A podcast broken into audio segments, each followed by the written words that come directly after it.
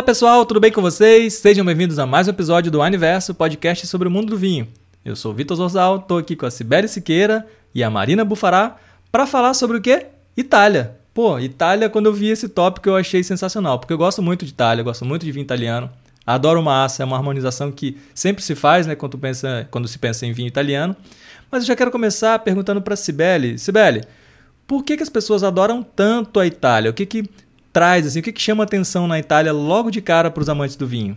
E aí, pessoal? Bom, Vitor, eu sou suspeita para falar, eu acho que por isso vocês me colocaram nesse podcast hoje, porque eu morei na Itália quatro meses. Então, eu morei na Toscana e foi uma das melhores experiências da minha vida. Porque, gente, o vinho assim ali era sensacional, assim, era você entender culturalmente o que aquilo representa na vida das pessoas. Então, na Toscana, a gente tem muito famoso Chianti, que é elaborado por Sangiovese, Chianti clássico, também Brunello, né? Então, eram vinhos, assim, muito sensacionais que eu pude provar, mas também entender o quanto isso está inserido na cultura. A Itália, ela é apaixonante, tanto nos filmes que a gente vê, quanto também nos vinhos que a gente bebe. Então, na minha adega, por exemplo, nunca falta um vinho italiano. E na sua, Má? Nossa, vocês falaram de Itália, gente. Eu não sei se eu fiquei com mais sede ou com mais fome. Mas o melhor é que lá tudo se complementa, né? Então, isso que você falou de ser assim um conjunto, de ter cultura, de ter a experiência, de ter um momento, parece que tudo na Itália te convida. Eu nunca estive presencialmente, mas quando você assiste um filme italiano, quando você pega uma boa massa, tudo que você deseja é uma taça de vinho para acompanhar. Você falou um pouquinho da Toscana. A gente tem também os renomados Barolos, que estão ali em Piemonte, elaborados com Nebbiolo. A gente já tem uma uva com um pouco mais de estrutura, com um ótimo é, potencial de envelhecimento, né? Então a gente espera que esses vinhos se desenvolvam e ganhem complexidade com o tempo.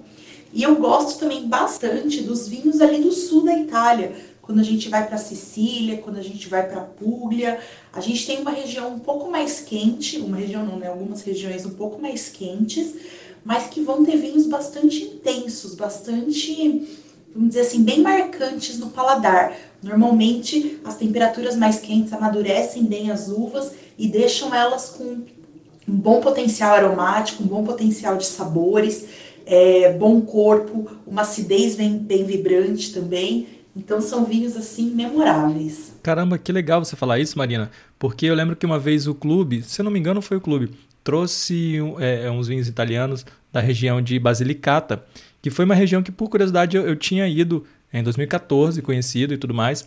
E é exatamente isso, ele era bem marcante, assim, né? Era um vinho bem marcante, assim, bem imponente. Não era uma coisa que passava despercebido. Acho que você descreveu muito bem. E agora, bom, eu sei que a gente se harmoniza bastante os vinhos italianos e a, a Marina já falou que na cidade dela, em Campinas, é, tem uma pizza de torresmo. Será que daria para harmonizar uma pizza de torresmo com um vinho desses, Marina? Nossa senhora, eu escolheria. Eu, eu penso, eu vou mais pro branco quando a gente fala de torresmo, né? Então a gente pensa aí numa acidez bacana, a gente pode ir com um grilo da Sicília, que fica bem interessante, ou a gente pode pegar um Pinot Grigio do Vêneto. A gente tem umas opções bem bacanas aí que cairiam muito bem com uma pizza de torresmo, viu? Legal, legal. E Sibeli? Sibeli já deu essa dica, eu anotei, aprendi aqui com ela e com vocês também. Mas massa, né? Macarrão. Beleza, quero harmonizar um vinho. Depende do quê? Do molho, né, Sibeli? Fala um pouquinho mais pra gente. Perfeito, perfeito. Antes de eu falar do molho, posso só contar uma curiosidade sobre pizza da Itália? Já que a gente tá falando de Itália. Claro. Lá, o costume deles não é harmonizar pizza com vinho. Lá eles costumam harmonizar a pizza com chopp ou cerveja, né? Então é muito Deus. legal quando a gente faz isso. é, a gente faz isso aqui no Brasil. Então, eu gosto muito, por exemplo, a Má falou da pizza de torresmo, e eu acho que se você prefere um tinto, né? A Má falou dos brancos maravilhosos, eu iria para um vinho que tem uma boa acidez como um Chianti. Chianti tem uma excelente acidez, consegue ser gastronômico e fica interessante também. E vocês vão me ver falando muito de Chianti, né? Porque morei basicamente ali. Mas falando um pouquinho dos molhos que você perguntou, tirando essa curiosidade que só queria trazer para pincelar, né? Eu falo, gente, quando fala de Itália, aí vocês estão abrindo uma caixinha de lembranças aqui na minha cabeça. ah, ela vai longe. Mas realmente depende muito do molho. Então é aquilo que eu falo. Se o seu molho for à base de queijos ou for um molho branco, prefira vinhos brancos com uma boa acidez ou que passem um tempo em barrica. Se o seu molho é o molho de tomate, pomodoro, então você pega um vinho tinto com uma boa acidez, como eu falei que antes, outros elaborados pela Sangiovese também fica muito interessante. Se o seu molho ele traz mais a bolonhesa, ele vai trazer um pouquinho mais de carne, aí eu traria mais estrutura. Eu traria um vinho, por exemplo, ou um barolo, ou também um nebbiolo do Lang, né? Então traria um pouco mais dessa uva que vai ter um pouquinho mais de estrutura para esse vinho. E aí, se eu for então para um carbonara, eu já ia pensar também num Chianti ou um vinho com uma excelente acidez. Então a gente fala muito de massa com vinho tinto, pizza com vinho tinto, mas tem que lembrar o seguinte: qual é o principal ingrediente daquele, daquele prato que vai sobressair para eu poder harmonizar? É claro que a gente tem essa coisa cultural muito da Itália, porque cresceu junto, a Marina até falou isso no começo. É, lá não é só me dar sede ou me dar fome, né? Dá os dois. Porque a gente, consegue, a gente consegue ver o quanto eles casam muito bem, tanto a bebida quanto a comida. E aí eu falo até de uma experiência pessoal, que eu lembrava que eu pedia, era couvert, entrada, é, primeiro prato, segundo prato, tipo assim, era muita coisa, né? Lá é muita fartura. E eles sempre trazem também, você pode pedir algum vinho, de repente você fala assim, ah, eu quero tal garrafa. Do nada vem a dona da cantina e fala: Ah, mas eu vou te trazer o vinho da casa. E é até feio você falar que não aceita, mas desfeita. E muitas vezes na cantina, o vinho da casa é um vinho excelente e ela traz até em xícara. Isso já aconteceu comigo, ela trouxe numa xícara. Então, olha só o quanto está enraizado, o quanto é cultural para eles poder comer e beber, beber bem, né? Pô, e falando de, de cultural, né, de coisa marcante da Itália, a gente não pode deixar de falar do Prosecco, que é um espumante mais emblemático aí, né, da Itália. Nossa, você tá em sintonia comigo. Eu tava aqui agora pensando no Prosecco. Eu falei assim, a gente não pode esquecer o Prosecco. Jamais. Vamos lá, Prosecco a gente tá falando ali do Vêneto, pessoal, e de uma uva bem diferenciada, que é a uva Glera. Mais recentemente foi aprovado também a denominação de origem Prosecco Rosé, e aí a gente pode ter a Pinot Noir também para elaborar esse Prosecco Rosé. E é um vinho assim bem surpreendente, elaborado pelo método Charmat. Então a gente vai ter a segunda fermentação nos tanques de aço inox e ele vai preservar principalmente as características mais frescas da fruta. Então a gente vai ter ali um aroma mais cítrico nos brancos, frutas mais vermelhas nos rosés e a gente vai ter muita acidez, uma acidez muito boa que combina bem com aqueles pratos mais untuosos, com aquelas Sabe, petiscos, friturinhas, fica uma delícia. Eu sei que a Sibeli vai falar uma coxinha, que ela não resiste. e vai ficar uma delícia com prosecco. Eu sei que ela não deixa de falar. Até o próprio torresmo que você falou vai muito bem com prosecco. Uma pizza de queijos, que eu sei que lá eles não são de rechear muito pizza também. Mas prosecco é sempre uma, vamos dizer assim, é uma, uma, uma bebida muito coringa. Você consegue ter as festividades com ele, você consegue ter os aperitivos, ter uma sobremesa com ele também fica bem agradável. Então eu, eu gosto muito do vinho de, de entrada para abrir os trabalhos, né? Então começar com um bom espumante, um bom prosecco, dar as boas-vindas aos convidados, ou mesmo abrir num dia mais quente para ter uma, uma experiência bem refrescante. Então o prosecco não pode faltar na sua adega. Ah, Sibeli com as borbulhas da Belly Deve adorar, né? Um prosecco, né, Sibeli? Gente, eu amo. Assim, aí é pegar também no, no meu coração. Ah, o episódio inteiro, né? Vinho italiano, eu sou apaixonada. Mas, gente, o prosecco, e é engraçado o quanto cresceu o consumo de prosecco na pandemia. Tanto que essa denominação de origem nova, que a Mar falou, o prosecco rosé, veio em 2019. Veio junto com a pandemia. E cresceu muito o consumo ao ponto de muita gente que tomava cava que é uma denominação de origem, um estilo de vinho também, de espumante, mas feito pelo método tradicional da Espanha, começou a mudar o paladar do Prosecco. O Prosecco é muito gostoso, é muito fácil de tomar, ele é refrescante, combina, ele, ele é muito versátil para você poder harmonizar. E além de tudo, fica muito bem para você fazer uma mimoça e um brunch no domingo, né? Nada mal, nada mal. E vale lembrar, né, assim, para quem está iniciando no mundo dos vinhos, assim como eu, que o Prosecco, ele é o espumante é, é, marcante da Itália, assim como a gente tem o champanhe na França e o cava na Espanha. Vale a pena lembrar isso, né, meninas? Porque nem, nem, nem todo espumante ele é um champanhe. A gente tem o Prosecco e tem o Cava também. No caso, a gente está falando hoje aqui do nosso Prosecco italiano, né? Perfeito. A gente costuma chamar muito espumante de Prosecco aqui no Brasil. Esse final de semana aconteceu isso, inclusive. É, mas a gente não pode esquecer que Prosecco é uma denominação de origem.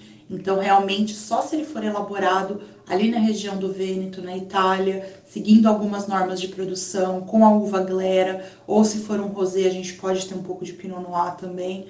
Então, existem algumas regrinhas que a gente precisa respeitar para chamar de Prosecco. E isso tem um diferencial, porque garante toda a qualidade, toda a uniformidade do produto, garante que você realmente está tomando aquele perfil de vinho específico, elaborado naquele terroir, com aquela uva específica. Então ele tem um perfil diferenciado. Quando você fala de um prosecco, ele não é qualquer espumante. Ele é um espumante diferenciado, elaborado pela uva glera, método Charmat, elaborado num terroir diferenciado, e isso vale muito a pena a gente sempre sempre lembrar e ter com a gente. Legal. Bom, a gente vai caminhando para o final, mas eu queria que vocês falassem, então, elegessem aí, talvez, não o preferido para sempre, mas o, o queridinho do momento aí, dentro de um vinho italiano. Quais, qual vinho vocês trariam, meninas? Começando pela Cibele.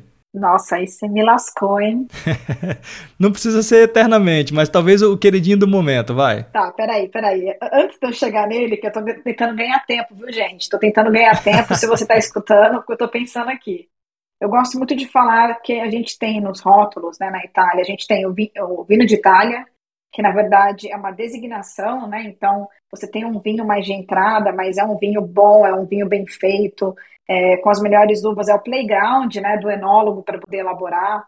Depois disso a gente tem DO, denominação de origem, DOC, denominação de origem controlada, e DOCG, denominação de origem controlada e garantida pelo Estado, né? Então você consegue ver isso nos rótulos, geralmente vem, que são vinhos que seguem essas regras para poder ter esse selinho no rótulo, como a gente já comentou em outros episódios, o quanto o terroir influencia. Mas voltando para a pergunta aí, capciosa do Vitor, o vinho do momento é um vinho que nós temos da Escola Sarmente, que eu gosto muito desse vinho, que é um Negro Amaro. Essa é uma vinícola ali na Puglia, né? E realmente essa é uma uva que, que ela resulta em, em vinhos mais opulentos, em vinhos mais potentes. E esse é um vinho que está fantástico, é um vinho que para mim ele pede, além de massa, ele pede uma carne suculenta. Só de falar que eu estou salivando. Então, meu queridinho do momento é a Negra Amaro da, da Escola Sarmente. Olha lá. E você, Marina, qual, qual você elegia como seu queridinho do momento? Meu queridinho, eu iria para um Barbera Dast. Eu acho que ele é super atemporal e é um vinho, vamos dizer assim, um vinho curioso. Ele não é nem tão fácil, nem tão simples, mas também não é muito complexo. Ele tem ali um equilíbrio bom entre estrutura, entre corpo, tem uma acidez muito boa é um vinho gastronômico, dá para você ter ele como coringa em casa para harmonizar tanto com pratos do dia a dia quanto com uma comida mais elaborada, principalmente com molho de tomate, que também tem uma boa acidez. Com carne, que assim falou, fica muito legal também. Eu escolheria um bom Barbera d'Asti. Bom, eu não sou e tão você? entendedor assim como vocês, pois é. Mas eu lembro assim, apesar de ter tomado esse vinho, que eu não lembro também a vinícola, que era de Basilicata, era um branco mesmo, tá, Marina? Era um vinho branco. Eram dois vinhos brancos, que eu gostei bastante. Mas eu me lembro assim, das melhores experiências foram com, com Fantinel, né? Eu já tomei algumas, alguns vinhos da, da Fantinel que eu gostei bastante.